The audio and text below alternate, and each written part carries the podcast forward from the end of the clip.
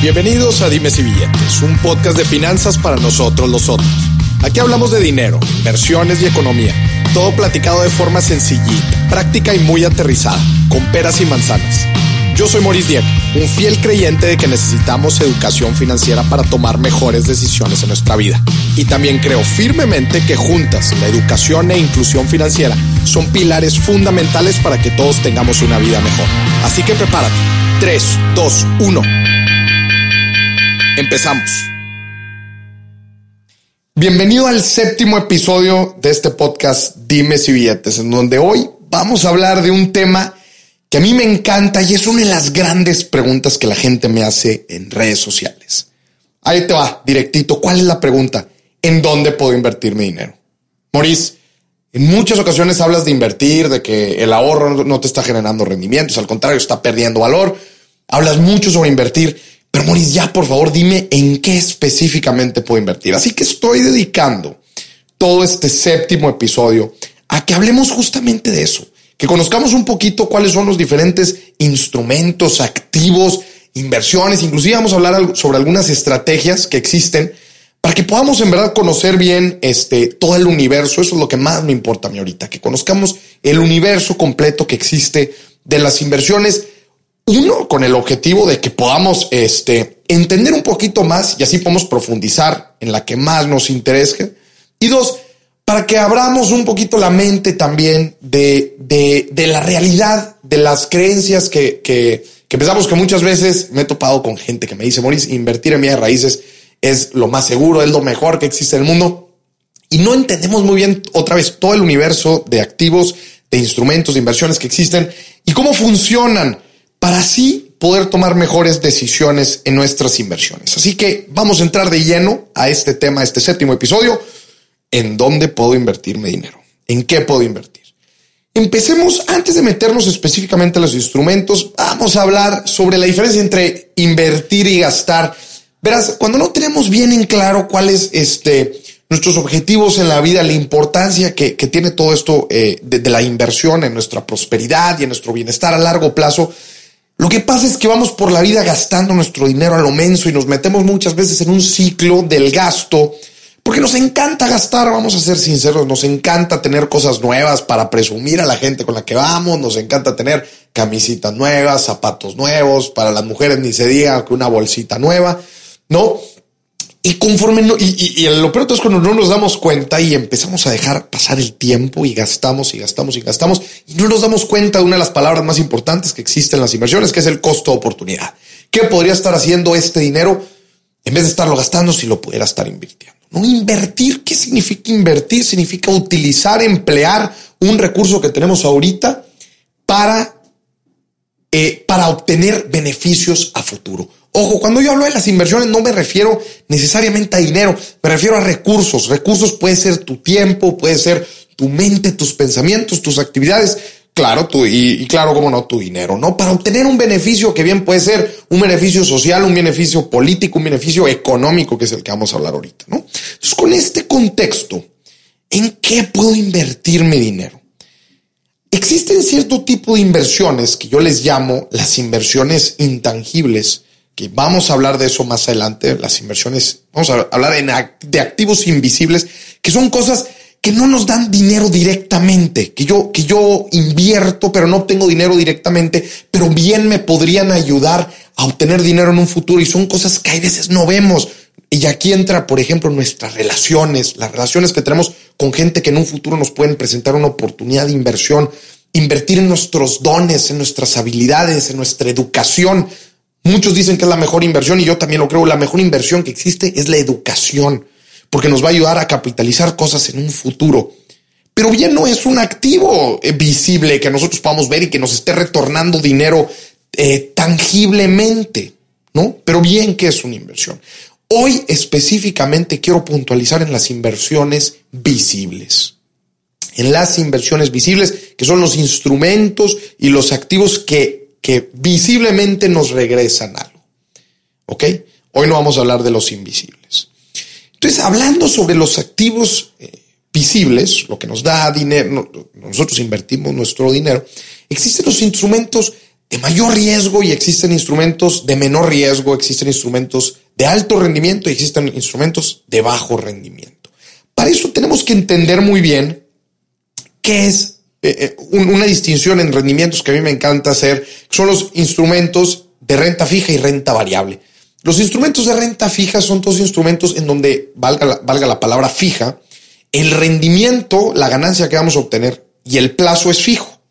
Puedo decir, yo invierto en un pagaré en el banco y yo sé específicamente que va a ser una inversión a un año y que me va a dar un rendimiento, vamos a poner ejemplo, del 5%.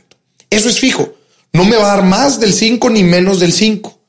Y, este, perdón, lleva su, tiene, tiene que ver, claro, todos los instrumentos tienen un riesgo, pero no puedo ganar más del 5 y el plazo va a ser específicamente a un año. Esto es un instrumento de renta fija.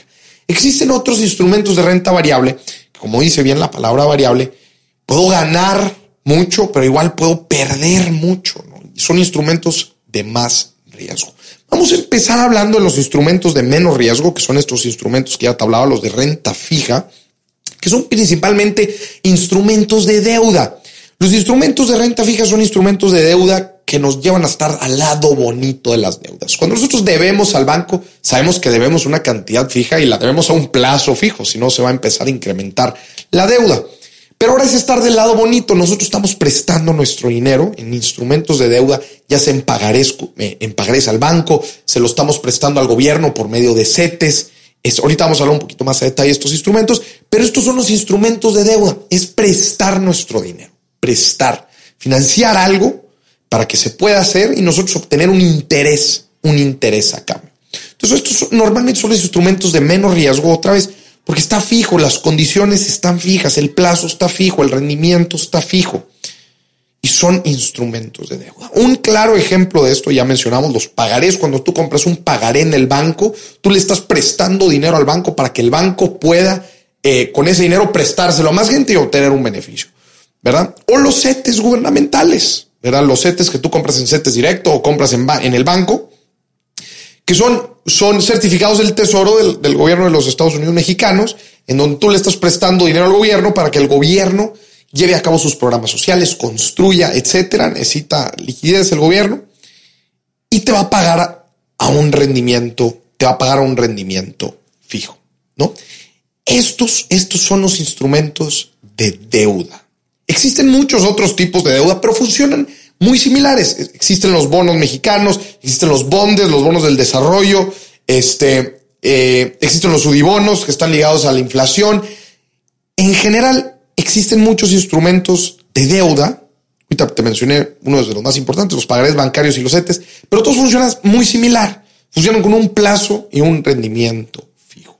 Se dice que estos instrumentos otra vez son de bajo riesgo. ¿Por qué? Porque las condiciones están fijas. En el caso de los CETES, por ejemplo, claro, el riesgo está con el deudor. En el caso de los CETES, el deudor es el gobierno mexicano. Por eso dice que son relativamente seguros. A menos que el gobierno se declare en bancarrota, ellos te van a pagar.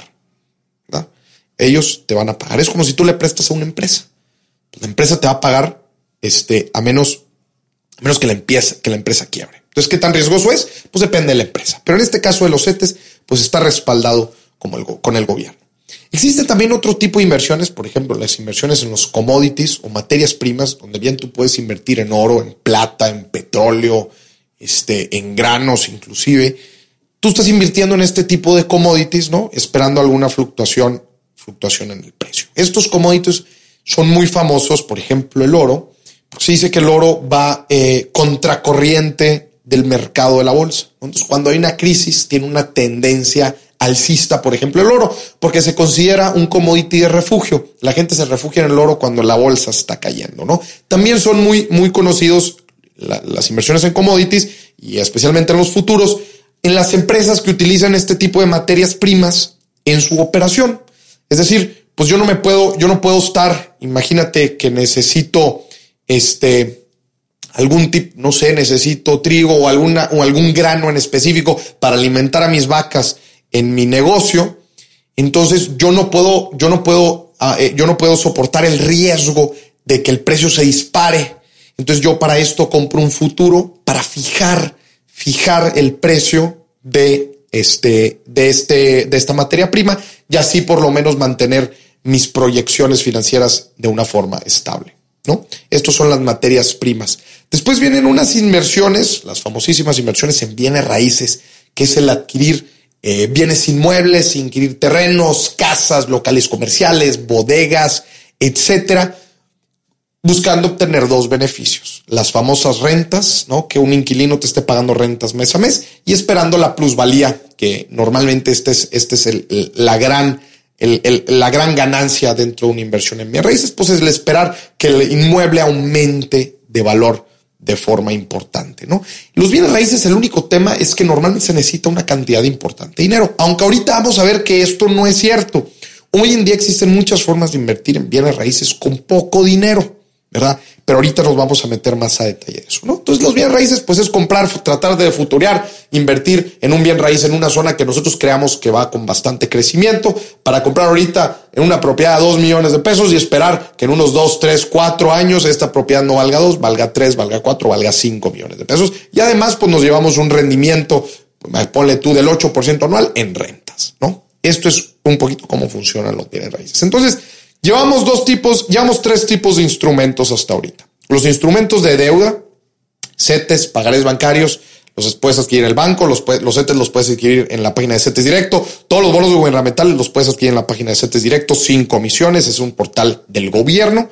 Los pagarés este, y otro tipo de bonos también eh, privados los puedes conseguir en cualquier banco. ¿No? Después vimos los commodities y ahorita las materias primas y ahorita estamos viendo los bienes raíces. Después nos empezamos a mover a inversiones un poquito más riesgosas como las de renta variable. Acuérdate, nos estamos moviendo de la parte izquierda renta fija, ahora hacia la parte derecha renta variable, un poquito más riesgo. Y aquí vemos las acciones en bolsa. Invertir en acciones en bolsa es volverte accionista de las grandes empresas que cotizan en la bolsa de valores. En México, por ejemplo, cuando hablamos de Cermex, cuando hablamos de América Móvil, cuando hablamos de FEMSA, cuando hablamos de los, los grandes bancos que, que, cotizan en México, eh, Grupo Alsea, por ejemplo, que tiene diferentes restaurantes, cadenas, etcétera. Tú te estás volviendo accionista de estas grandes empresas. Y tú al volverte accionista, tienes este, te beneficias de dos formas. Así como los bienes raíces, tú te beneficias de la plusvalía de tu inmueble y de las rentas.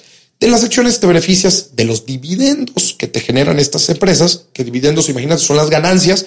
Una parte de las ganancias, en ocasiones las empresas las reparten a sus accionistas en forma de dividendos cada tres meses, que es cuando reflejan eh, resultados.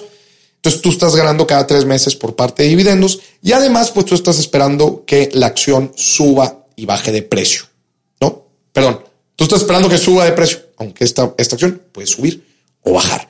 En el mejor de los casos, pues que tú subas, imagínate que compraste una acción a 10 y en un año vale 13. Pues bueno, ya ganaste un, 30% anual, más, las, más, las, más los dividendos que incurriste en el año, ¿no? ¿Por qué se dice que es riesgoso invertir en la bolsa de valores? Porque si bien invertir, volverte tu accionista en muchas de estas empresas, eh, pues bueno, estás entrándole de socio a empresas muy grandes. El problema es que la acción se cotiza en la bolsa de valores y se cotiza conforme oferta y demanda. Este, lo que quiere decir que su precio puede fluctuar sin un respaldo fuerte eh, de, de lógica. Digamos, el mercado, el mercado es emocional, muchas veces irracional, ¿verdad? Ponemos el ejemplo de Tesla, ¿no? El ejemplo de Tesla en donde un solo tweet o un solo video de, de Musk, el, el, CEO y presidente y fundador, puede hacer que la acción baje 12% en un día. Y tú no pudiste prever esto, como en otras inversiones sí lo puedes hacer.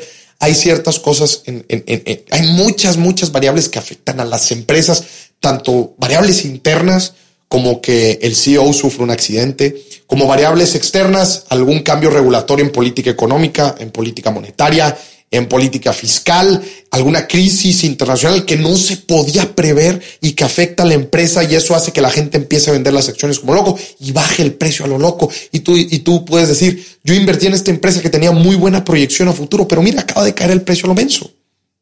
Este es el riesgo de invertir en la bolsa de valores.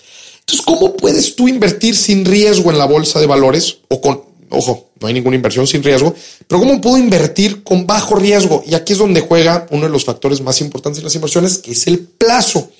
Verás, cuando tú inviertes con plazo, a largo plazo en la bolsa de valores y con, y, con una buena diversificación de acciones, normalmente la bolsa de valores tiende a ser alcista.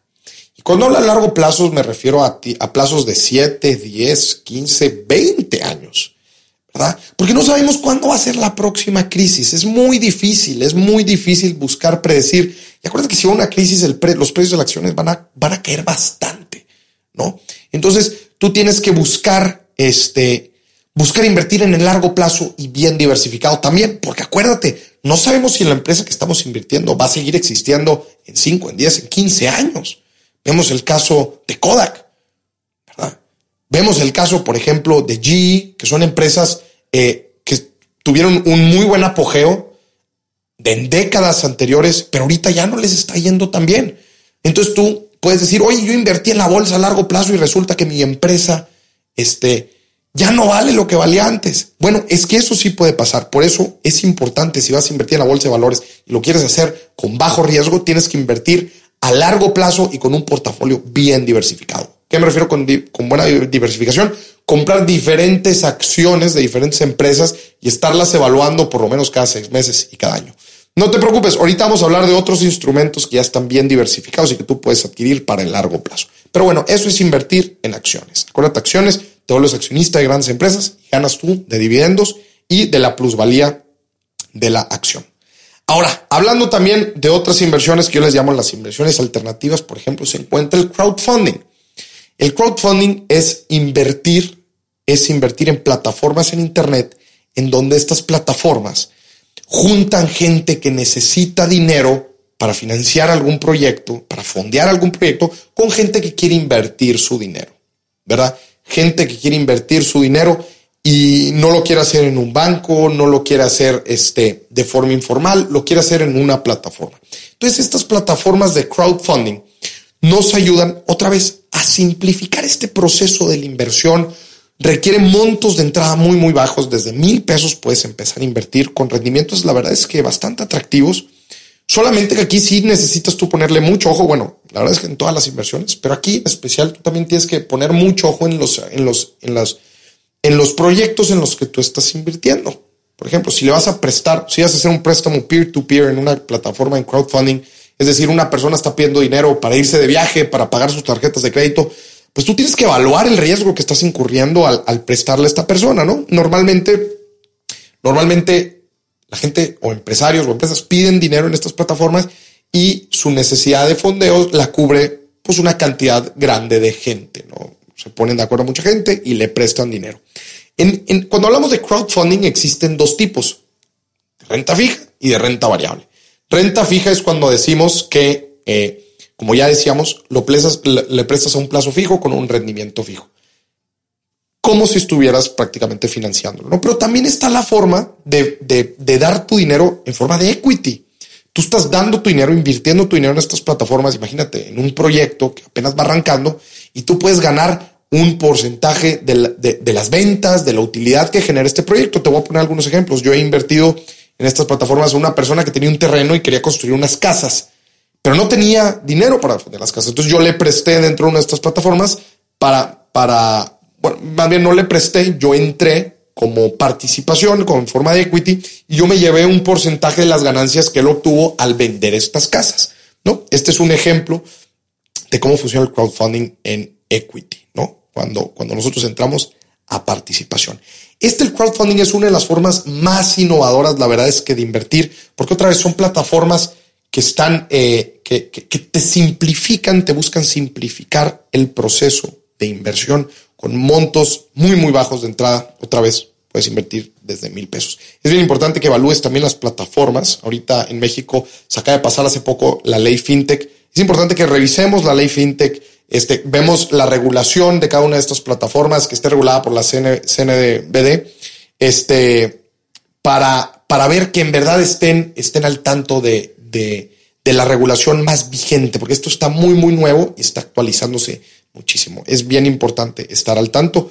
Chéquense las plataformas de crowdfunding. También otro tipo de inversión es, claro, tener un negocio propio. Un emprendimiento, hablábamos en el, en el, en el, en el episodio 6 este, sobre la inversión, emprendiendo como una inversión.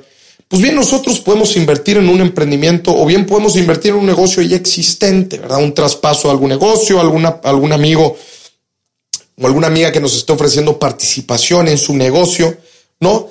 Claro, esta es otra opción de invertir. Ojo, los emprendimientos requieren alto riesgo, sin embargo, acuérdense la regla, alto riesgo es alto rendimiento, ¿no? Los, los emprendimientos nos pueden dar bastante buen rendimiento si le va bien. El problema es que vamos contra corriente. Acuérdate que el 8, 8 de cada 10 emprendimientos quiebran en los primeros dos años, ¿no? Pero el tener negocio propio, lo bonito, ya lo platicamos en el episodio 6, es que tú operas el rendimiento. Tú operas tu propio rendimiento. Es decir, tú sabes qué tan bien o qué tan mal te va. Y eso es tanto bueno y malo. Porque si eres muy bueno y a tu negocio le va bien, te puede ir muy, muy bien. Pero si no sabes controlar los sistemas, si no sabes tener un buen liderazgo, si no sabes coordinar a tu equipo, entonces pues, los, los, resultados pueden ser bastante adversos, ¿no? Entonces, estos son cuando tú inviertes en negocios propios. También existen, que yo le llamo instrumentos diversificados, que son, yo ya te hablaba de la importancia de diversificarte para mitigar riesgos incontrolables, ¿verdad? En todas las inversiones nos caen riesgos incontrolables. Imagínate un, un, un, un, este, un desastre natural que se llevó tu casa, que la estabas rentando y lo tenías como inversión pues poco pudiste haber hecho, probablemente sí la pudiste asegurar, pero pues ya te metiste en unos problemones que no tenías bien, que no, que no podías mitigar, ¿no? Entonces, por esto es importante que hagamos, que nos diversifiquemos en nuestras inversiones, ¿no? Para esto, pues yo siempre digo, que compres diferentes activos, compres un, compres varios, varios números de diferentes activos, ¿no? Pero ya existen instrumentos que por su naturaleza están diversificados. Por ejemplo, los fondos de inversión. Cuando tú adquieres participación en un fondo de inversión, dentro del fondo, imagínate como una canasta, que dentro de esta canasta están muchos activos. Muchos activos. ¿De qué tipo de activos, Maurice? Pues muchos de los que ya te he estado platicando arriba.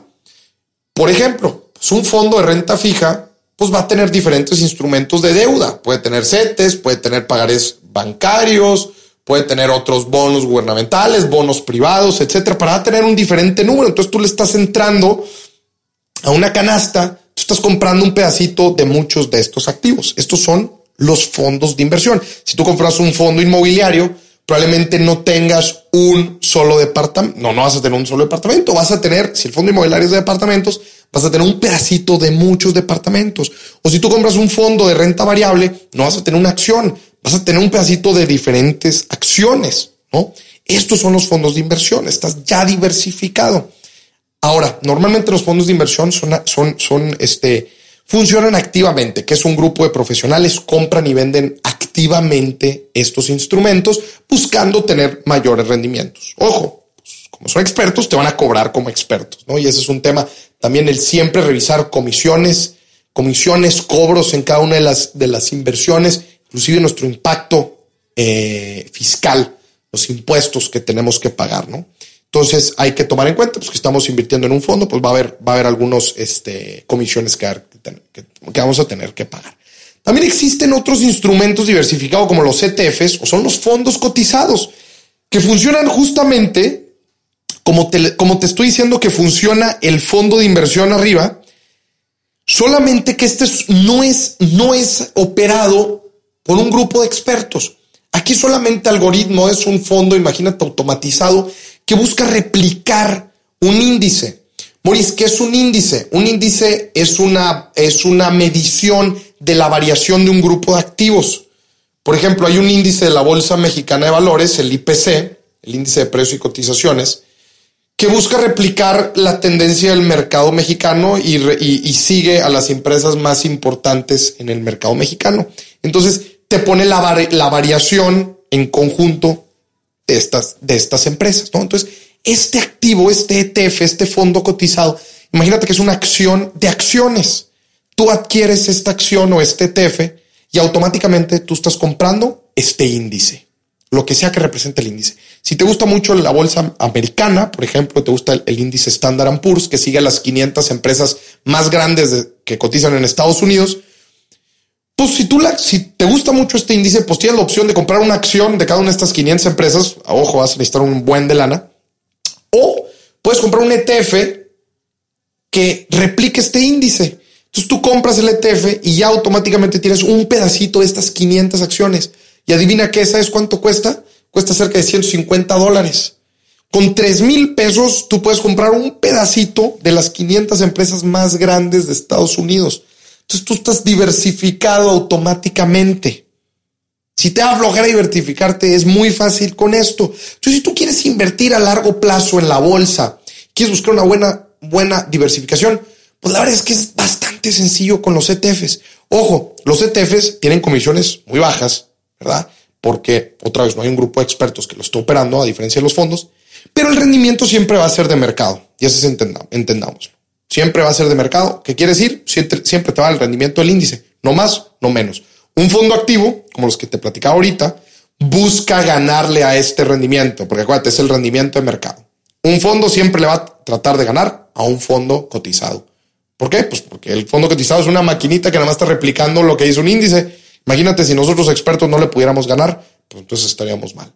Es bien importante hacer esta comparación y claro, descontar las comisiones, porque a final de cuentas las comisiones también afectan a tu rendimiento. Entonces, de instrumentos diversificados ya hablamos sobre los fondos de inversión y hablamos sobre los ETFs, que son los fondos cotizados que siguen índices. Otro instrumento diversificado para los amantes de los bienes raíces son las fibras fideicomisos, eh, de fideicomiso de inversión en bienes raíces que tú prácticamente eh, estás comprando. Imagínate como un fondo de inversión. Estás comprando una canasta que adentro de esta canasta tienes inmuebles de diferentes, de diferentes, eh, de diferentes localidades. Imagínate, si tú te quisieras comprar cinco locales para diversificarte en cinco diferentes puntos en México, pues necesitas una buena lana. O bien puedes comprar una fibra, que es un título, por 40 pesos, un título de fibra, que automáticamente te hace propietario de, una, de esa parte proporcional de, imagínate, 100 inmuebles en México. Sí, literalmente tú con 40 pesos, con 20 pesos que cuestan estos certificados de las fibras mexicanas, tú puedes estar comprando un pedacito de cientos de plazas comerciales, cientos de bodegas en México.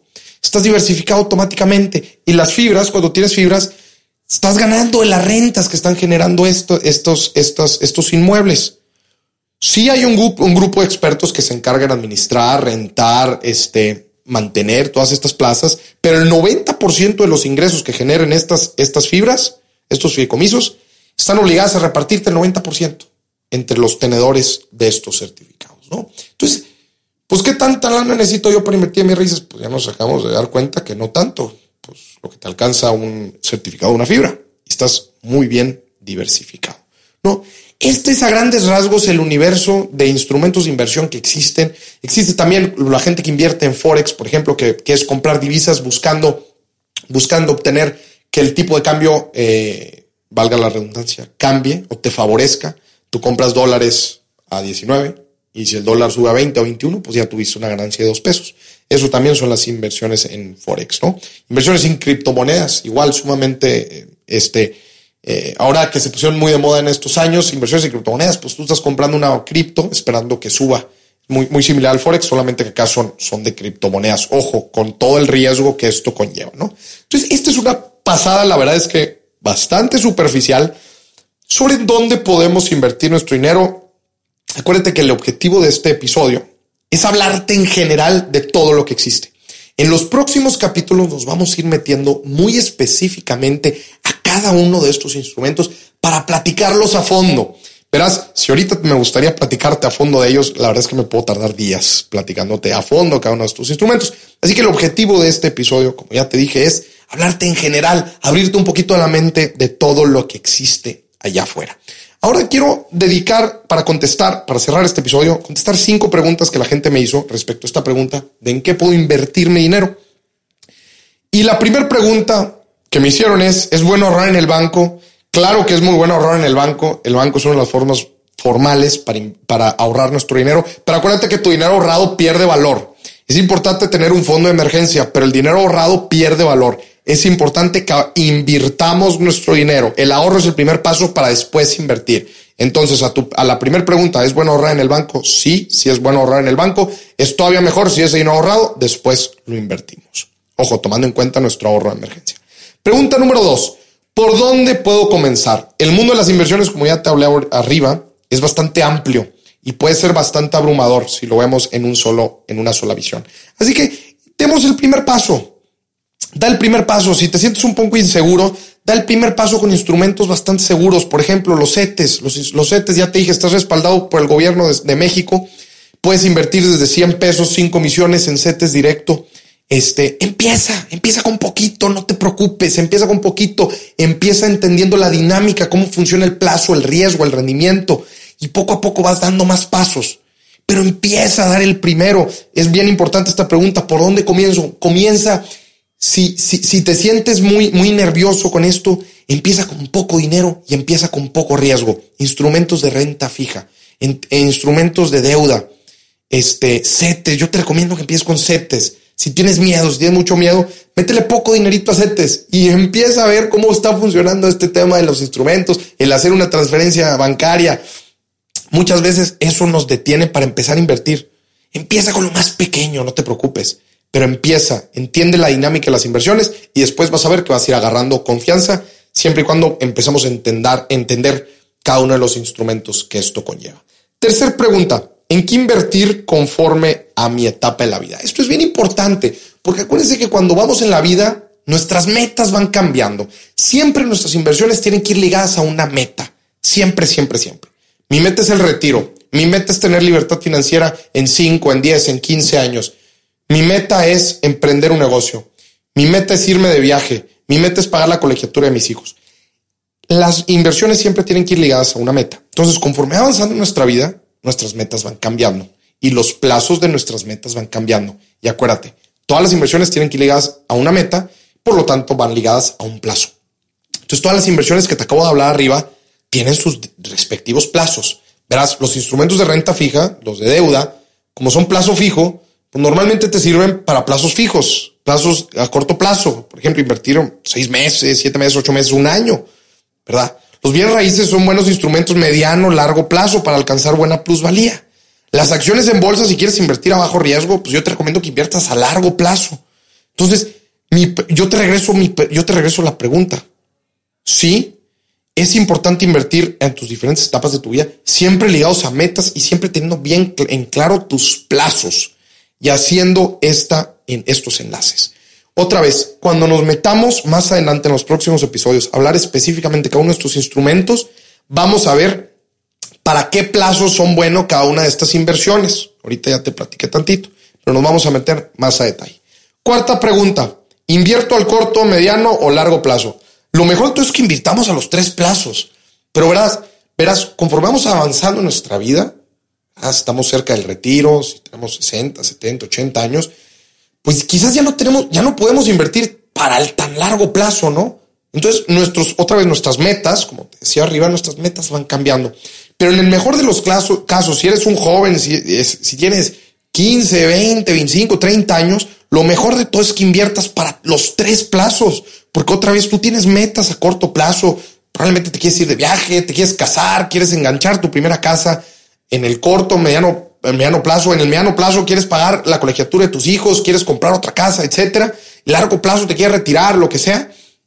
Tú tienes diferentes metas a diferentes plazos. Lo mejor de todo es que empieces a hacer desde ahorita inversiones a los diferentes plazos. Nunca perder de vista ni el corto, ni el mediano, ni mucho menos el largo plazo. Y por último, quinta pregunta. ¿Cómo invertir si no tengo dinero? Muy buena pregunta. Siempre, siempre, siempre es bueno administrarnos bien, con una buena administración, aprender a ahorrar, aprender a administrarnos, llevar un presupuesto, siempre nos va a ayudar a generar un dinerito extra, que este dinerito extra nosotros lo podamos usar para invertir. Eso es bien importante. Pero yo te la cambio.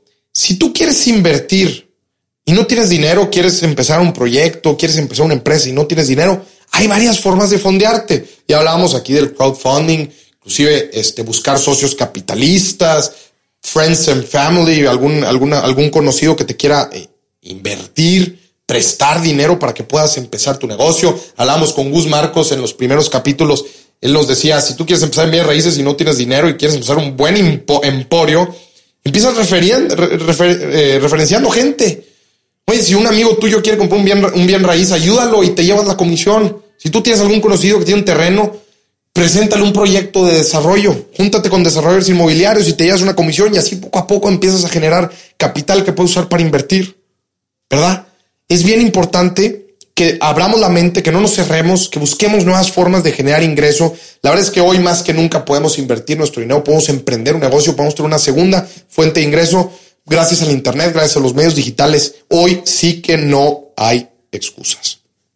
Con esto cierro este episodio para que veas el gran universo de inversiones que existe otra vez. Hoy en día nunca había sido tan fácil, no nada más emprender un negocio, nunca había sido tan fácil invertir. Hoy te platiqué del universo que existe. Te invito a que profundices, a que profundices en el instrumento que más te llamó la atención y que estate al tanto de los próximos episodios porque vamos a hablar a detalle de cada uno de los instrumentos que vimos aquí. Desde, desde cómo invertir en educación, que bueno, ya hablamos con Pato Bichara en los episodios anteriores, que se llaman Invierte en ti hasta los instrumentos de renta fija, cómo eh, invertir en, en, materias primas, en bienes raíces, que también ya hablamos con Gus Marcos, invertir en la bolsa, invertir en crowdfunding, en negocios propios, en emprendimientos, en ETFs, en fondos, en fibras, en instrumentos diversificados, en Forex, que también fue eh, uno de los primeros episodios, cómo invertir mi dinero para obtener beneficios a futuro. De eso vamos a estar hablando, que no te quepa duda. Este fue el universo de en qué puedes invertir tu dinero. Te mando un muy fuerte abrazo y me encanta que te estén interesando estos temas. Nos vemos a la próxima.